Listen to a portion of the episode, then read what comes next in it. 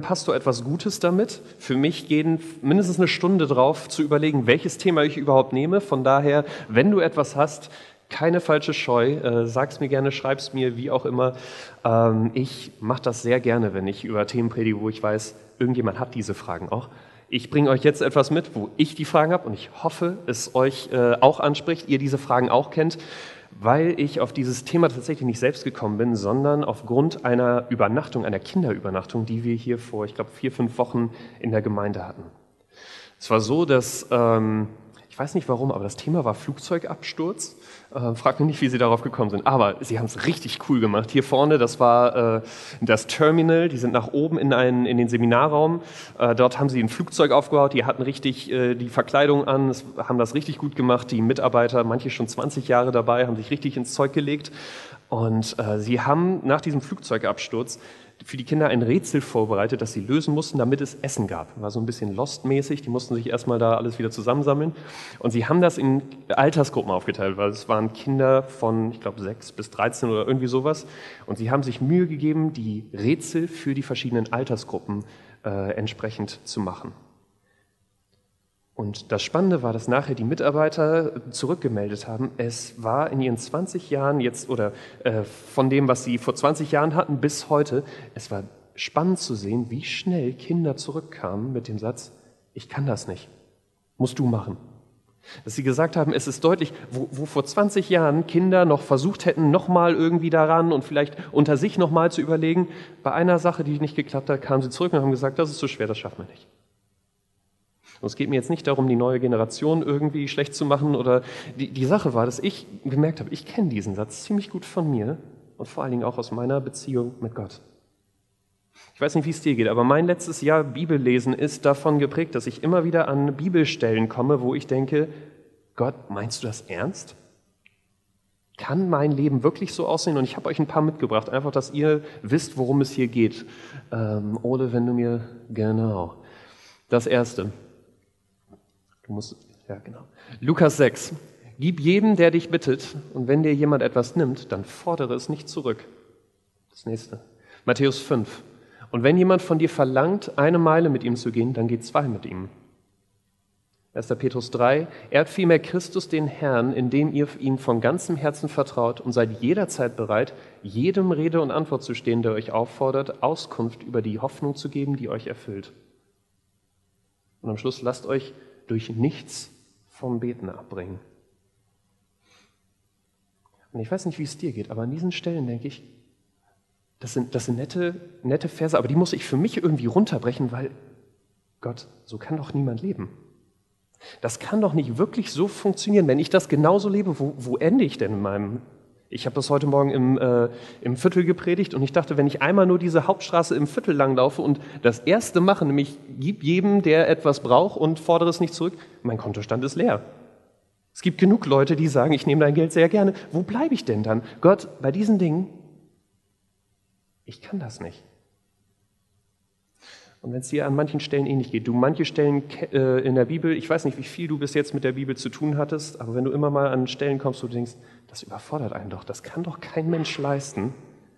Ich bin froh, dass du, dass, dass wir in der Bibel Texte darüber finden, die ehrlich auf diese auch ein bisschen kritischen Fragen eingehen. Wir heute Abend uns eine Geschichte mit Mose anschauen, einem Mann im Alten Testament, der, auf den Gott mit einem völlig überfordernden Plan zukommt und wo Gott ihm erklären will auf der einen Seite, warum überfordere ich dich, damals Mose und dich und mich heute, warum tue ich das gerne? Warum mache ich das tatsächlich mit Absicht? Und auf der anderen Seite Gott dir und mir erklären will, am Schluss kommt es bei all diesen Plänen nicht auf dich und mich an, auf unsere Grenzen, das, was wir für möglich halten, sondern er sagt, es geht um mich und was ich kann. Und dass er, wir werden sehen bei Mose, auch bereit ist, mit dir und mir Umwege zu gehen, um uns zu helfen, ihn an diesen Punkten zu vertrauen. Das ist, was ich hoffe, dass am Ende rauskommt, was uns motiviert, auch an diesen Stellen vielleicht nicht einfach diesen Plan links liegen zu lassen, da ich aber weiß, dass meine Worte sehr, sehr wenig dabei ausrichten können. Ich möchte am Anfang Gott darum bitten, mir zu helfen, uns zu helfen, das gut zu verstehen. Wenn es euch möglich ist, mögt ihr mit mir aufstehen.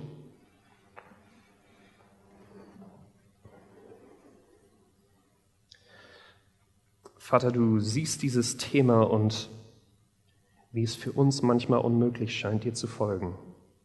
Wie es manchmal uns überfordert, was du von uns äh, in der Bibel immer wieder, was du dir für unser Leben wünschst.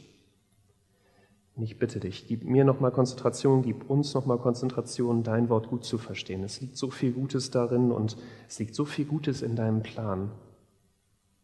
Hilf uns heute Abend zu verstehen, was du kannst, selbst wenn wir an die, unsere Grenzen kommen. Amen. Setzt euch gerne. Wir starten mit dem ersten Punkt, warum Gott dich und mich überfordert. Und kurz, ähm, ich möchte nicht voraussetzen, dass du Geschichten aus dem Alten Testament kennst. Das ist tatsächlich immer mal wieder das weniger gelesene von den beiden.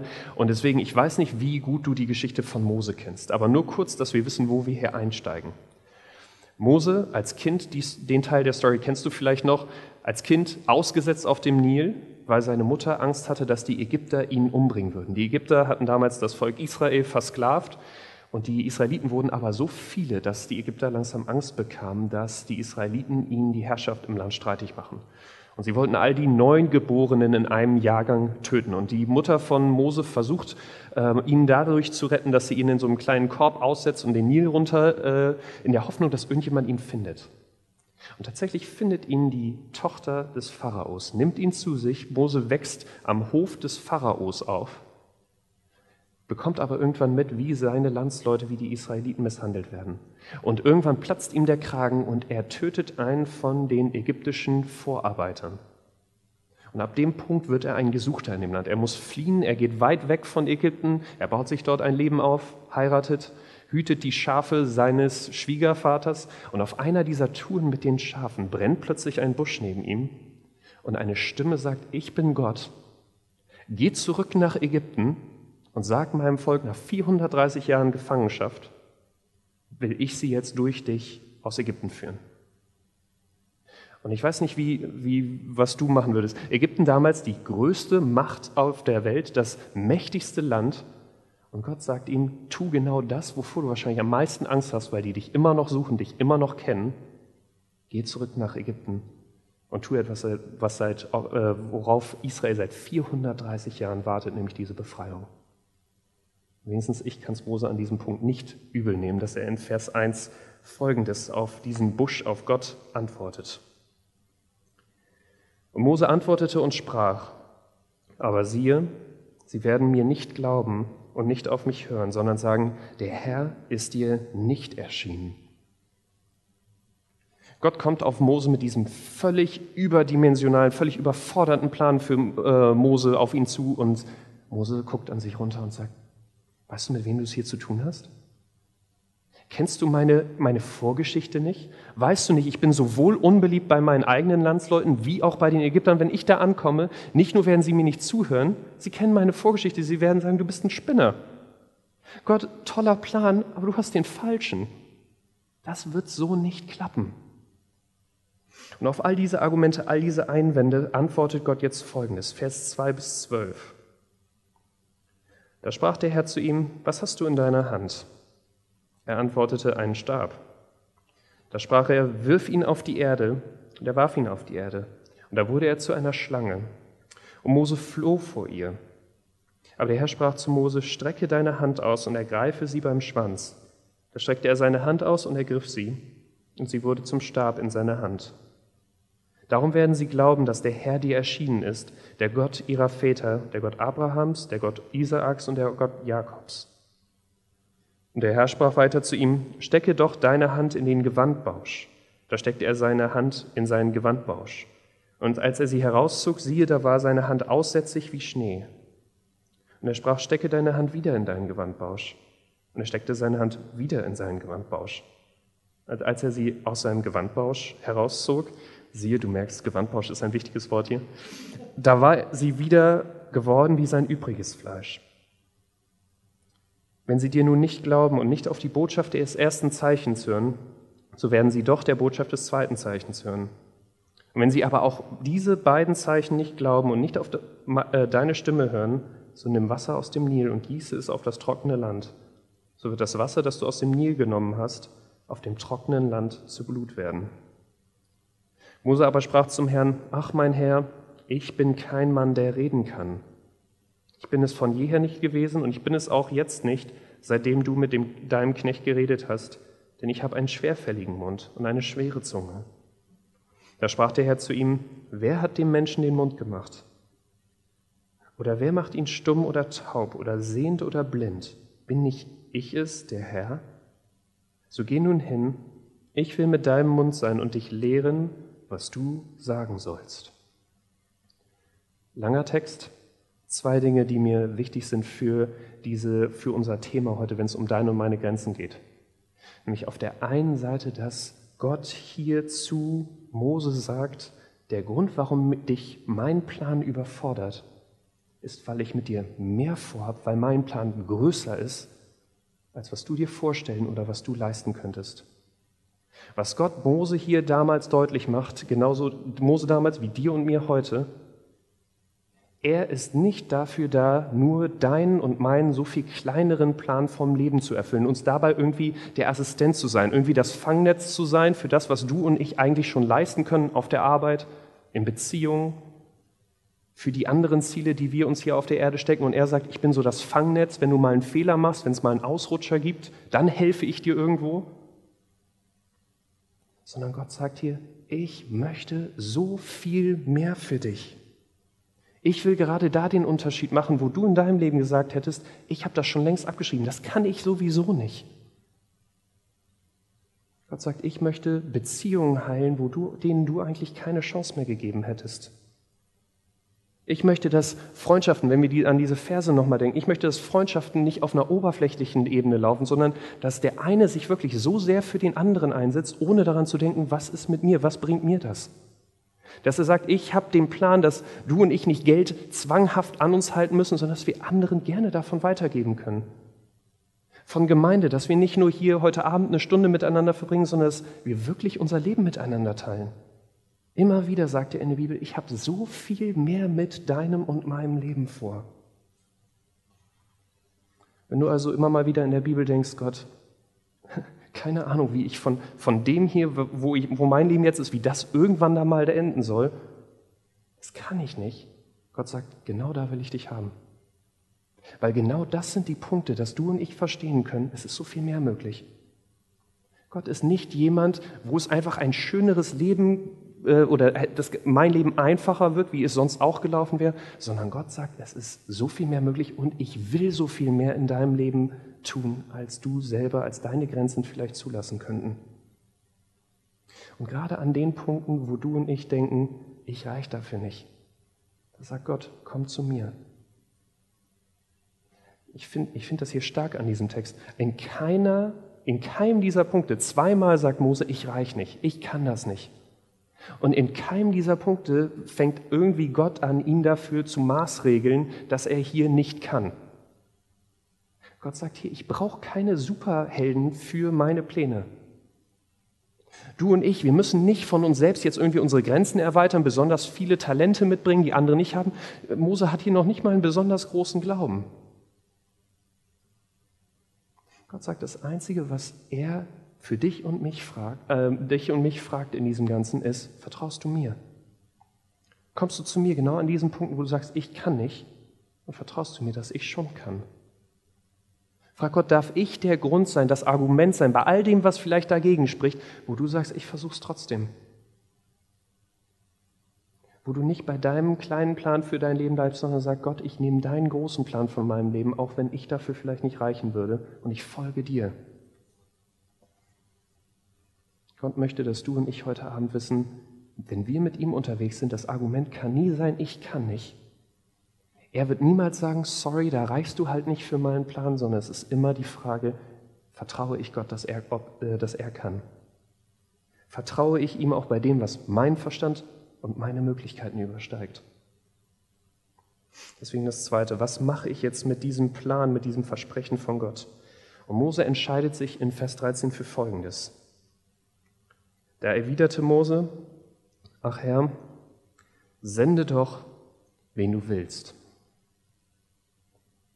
Mose sagt hier, danke für diese Zeichen, danke für den Plan, danke für diese Unterhaltung mit diesem brennenden Busch. Coole Story, aber mach diesen Plan mit irgendjemand anderem. lass gut sein. Danke, aber nein, danke. Du such dir jemand anderen, mach deinen Plan, aber lass mich da raus. Und das Spannende an diesem Punkt ist, bei all dem, wo vorher Gott gnädig war, jetzt lesen wir in Vers 14 folgendes. Da wurde der Herr sehr zornig über Mose. Wenigstens ich habe mich an diesem Punkt gefragt, warum genau jetzt? Mose hat zweimal widersprochen in den Versen vorher. Gott hat, war immer wieder gnädig, hat ihm immer wieder neu erklärt, was er mit ihm machen möchte, hat ihm geholfen. Warum ist das jetzt irgendwie wie beim Baseball? Man hat äh, zwei Strikes und beim dritten bist du dann halt raus. Warum ist Gott hier jetzt so zornig auf Mose? Und ich musste an dieser, an dieser Stelle an einen Satz denken aus meiner Jugend. Das ist ein bisschen interessant, das jetzt vor deinem Vater zu sagen. Von daher, ähm, wir denken uns das, nein. Ähm, aber dieser Satz war, ich will nicht heißt oft, nee, ich kann nicht heißt oft, ich will nicht. Vielleicht bist du ganz anders aufgezogen, aber das gab es immer wieder. Ich gebe dir ein Beispiel.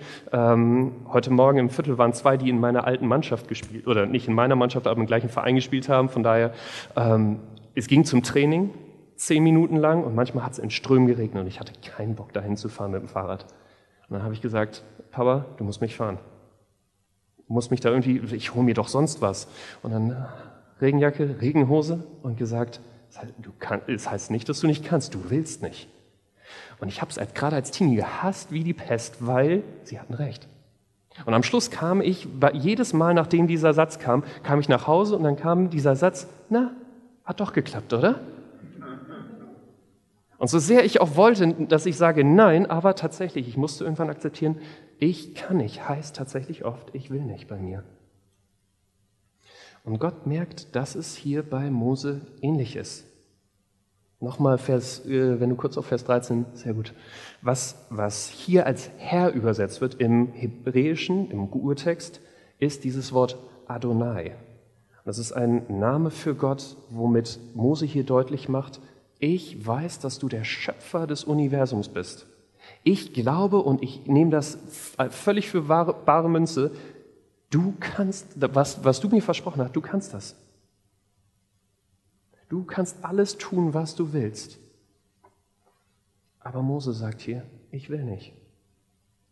Mose sagt, ich weiß deinen Plan, ich weiß, wie du, ich weiß sogar, dass du das mit mir durchziehen könntest, aber mir ist das zu unbequem.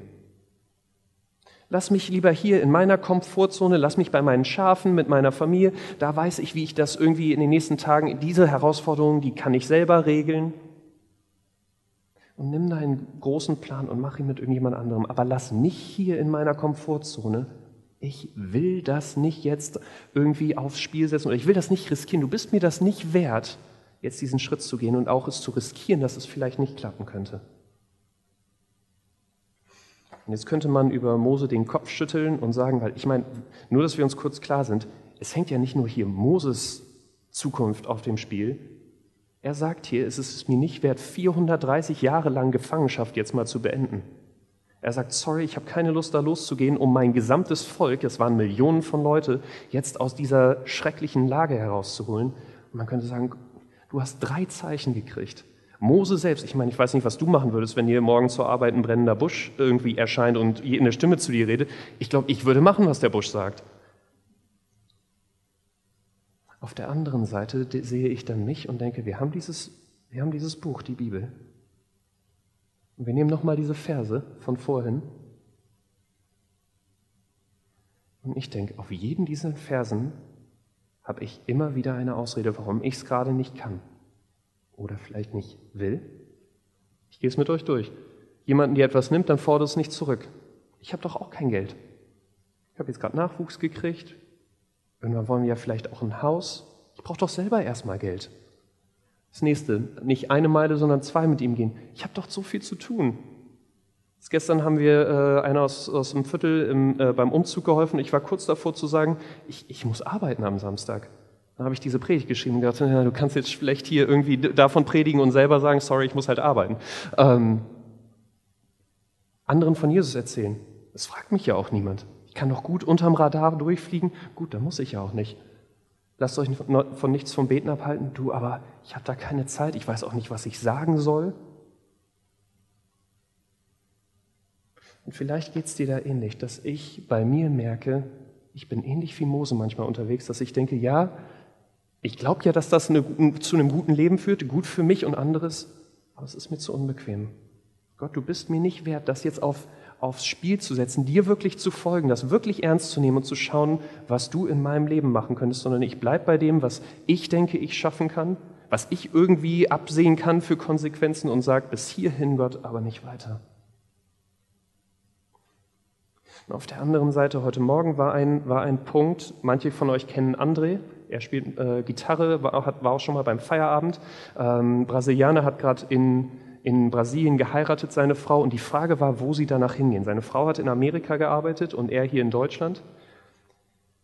Und die, die Lage war so, in Amerika, er kann perfekt Englisch, seine Frau kann jetzt perfekt Englisch, sie hatte eine Beförderung von ihrer Firma auf dem Tisch, die gesagt haben, wir machen alles, was du willst, damit du hier bleibst. Die Visumssachen, ihr, lass einfach deinen Mann hierher ziehen, wir kümmern uns um alles. Es war super komfortabel, sie hatten eine gesicherte Zukunft. Beide, er sagt, ich hätte sofort einen Job gekriegt in meiner Sparte, auch gar kein Problem. Und in mir ist ein kleiner Teil gestorben, als er mir das an einem äh, Mittagessentisch mal gesagt hat, ja, wahrscheinlich wird es dann die USA. Aber ich war genauso perplex und umso erfreuter, als er mir ein paar Monate später gesagt hat, wir bleiben in Deutschland. Und er gesagt hat, ja, es wäre die einfachere Wahl, nach Amerika zu gehen, aber wir sehen die größeren Chancen für Gott, Gott zu dienen hier in Deutschland. Und seine Frau in Kauf genommen hat, dass sie die, nicht nur die Beförderung ausgeschlagen hat, sie hatte keine Ahnung, ob sie hier überhaupt noch einen Job hat.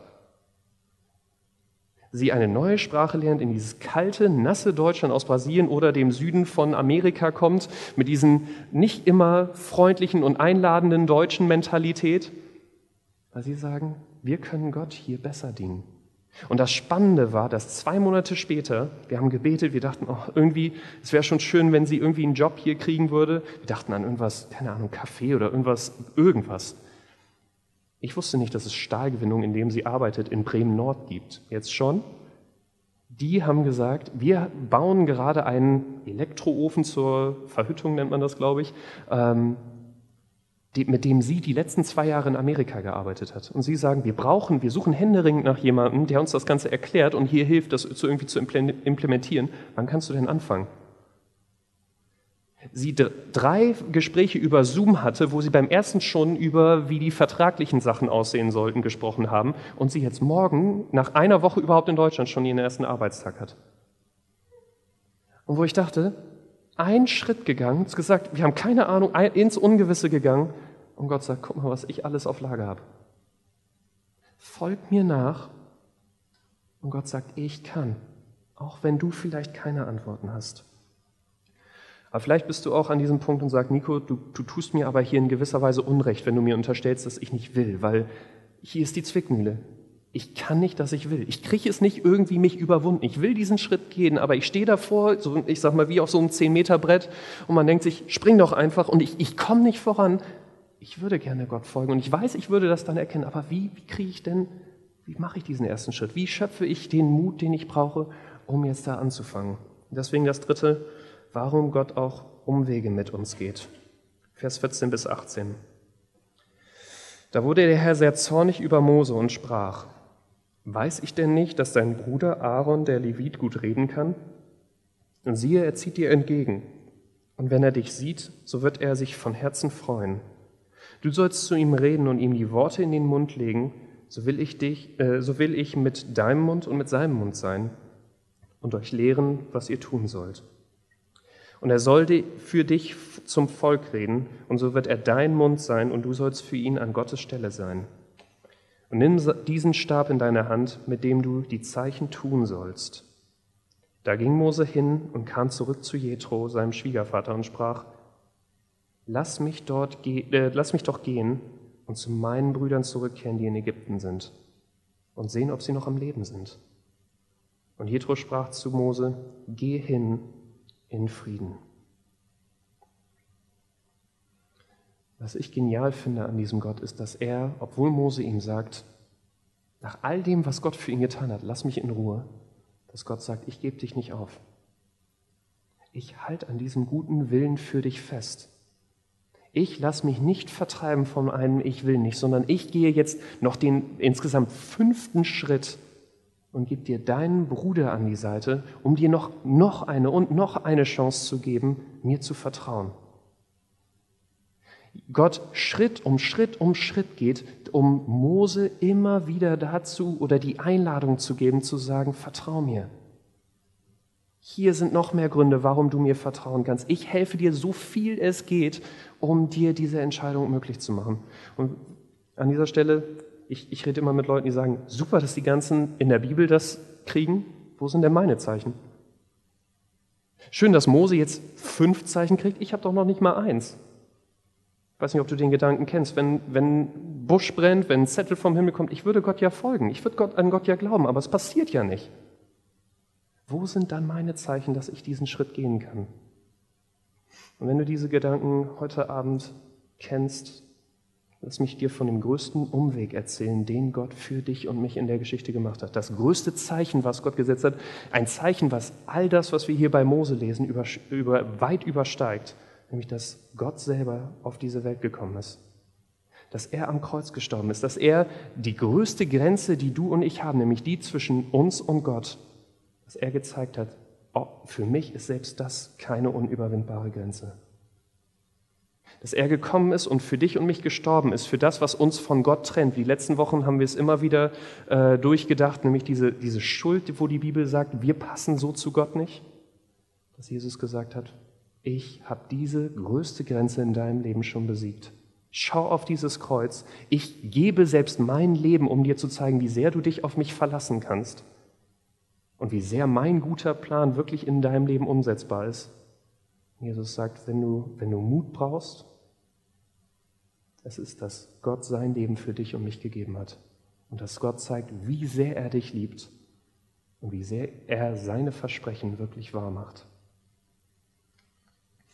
Deswegen, ich, ich weiß nicht, vor welcher heute, Herausforderung du heute Abend stehst.